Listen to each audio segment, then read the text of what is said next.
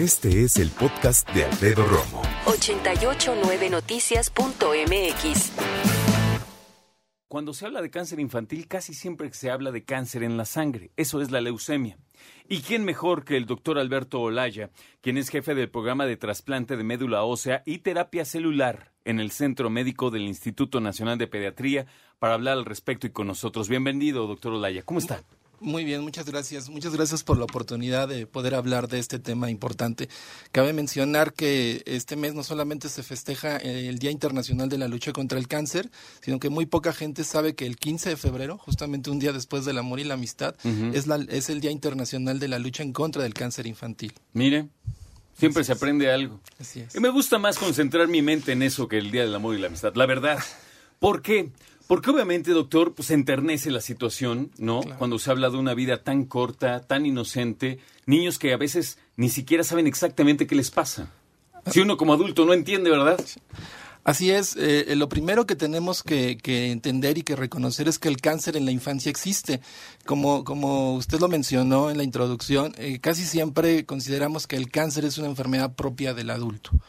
Eh, inclusive en las escuelas de medicina muchas veces se enseña que el cáncer es una enfermedad del adulto y entonces cuando el niño tiene signos y síntomas que de cáncer, muchas veces el principal problema que tenemos, sobre todo en México, es el retardo en el diagnóstico. ¿Por qué?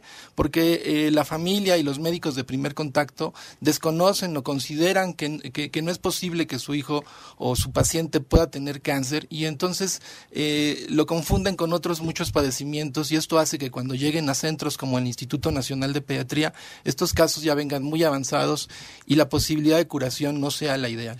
Tenemos una idea científicamente de el por qué principalmente es en la cárcel, en la, en la sangre, perdóname, cuando se presenta el cáncer infantil. ¿Por qué la sangre?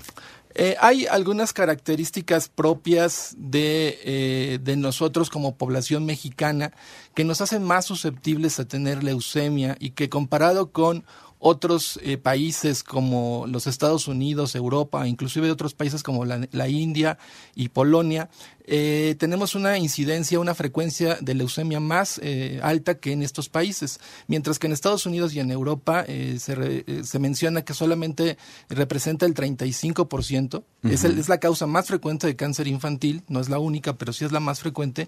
En México, en los estudios que hemos hecho en el Instituto Nacional de Pediatría y en otros centros, representa casi el 50% de los cánceres en México.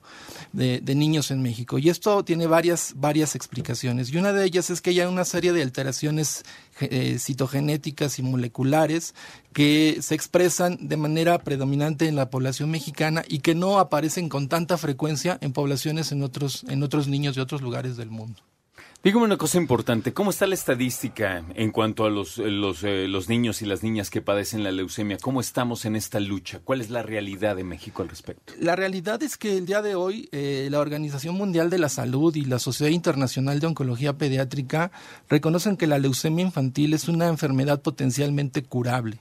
Es una enfermedad en donde en países desarrollados de economías eh, progres progresistas pueden curarse entre el 80 hasta el 95%.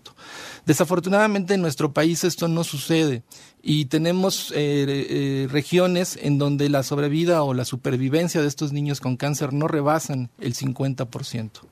Eh, regiones del país como el centro, en donde están los grandes centros hospitalarios, en donde podemos tener expectativas o esperanzas de curación muy similares a lo que sucede en otros lugares del mundo, como Estados Unidos y en Europa.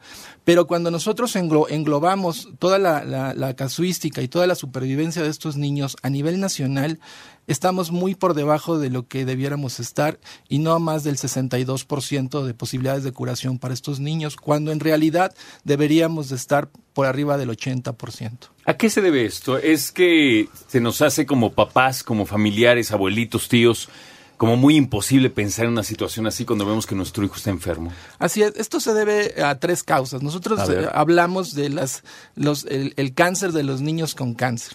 Y las tres cánceres del niño con cáncer son diagnóstico tardío, Esto es que el paciente llegue de manera eh, retardada al lugar donde va a ser atendido por falta de diagnóstico o sospecha diagnóstica. El otro cáncer de estos niños es la falta de soporte. Esto es, cuando llegan a los hospitales donde se van a tratar, no solamente tienen que recibir los tratamientos quimioterapéuticos o el trasplante o la radioterapia, sino también tiene que haber eh, personal suficientemente adecuado para atender las complicaciones relacionadas a estos tratamientos, como por ejemplo son las infecciones, los sangrados.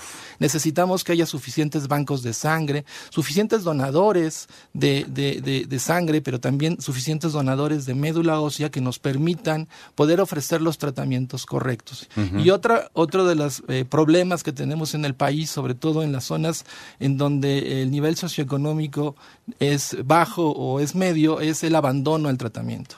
Muchas veces eh, los niños y sus familias se ven entre la, tomar la decisión entre acudir al hospital, ausentarse de sus actividades, ni siquiera escolares, sino económicas. Son niños que ya están integrados a la economía familiar y que la familia también, porque esta es una enfermedad que no solamente afecta al niño, sino afecta a toda su familia.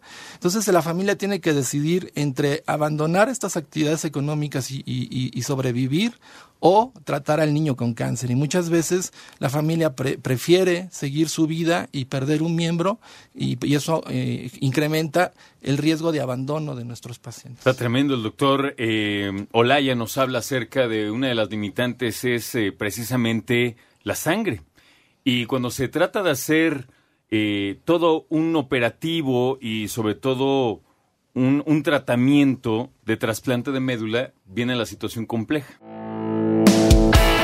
Escucha a Alfredo Romo donde quieras, cuando quieras. El podcast de Alfredo Romo en 889noticias.mx.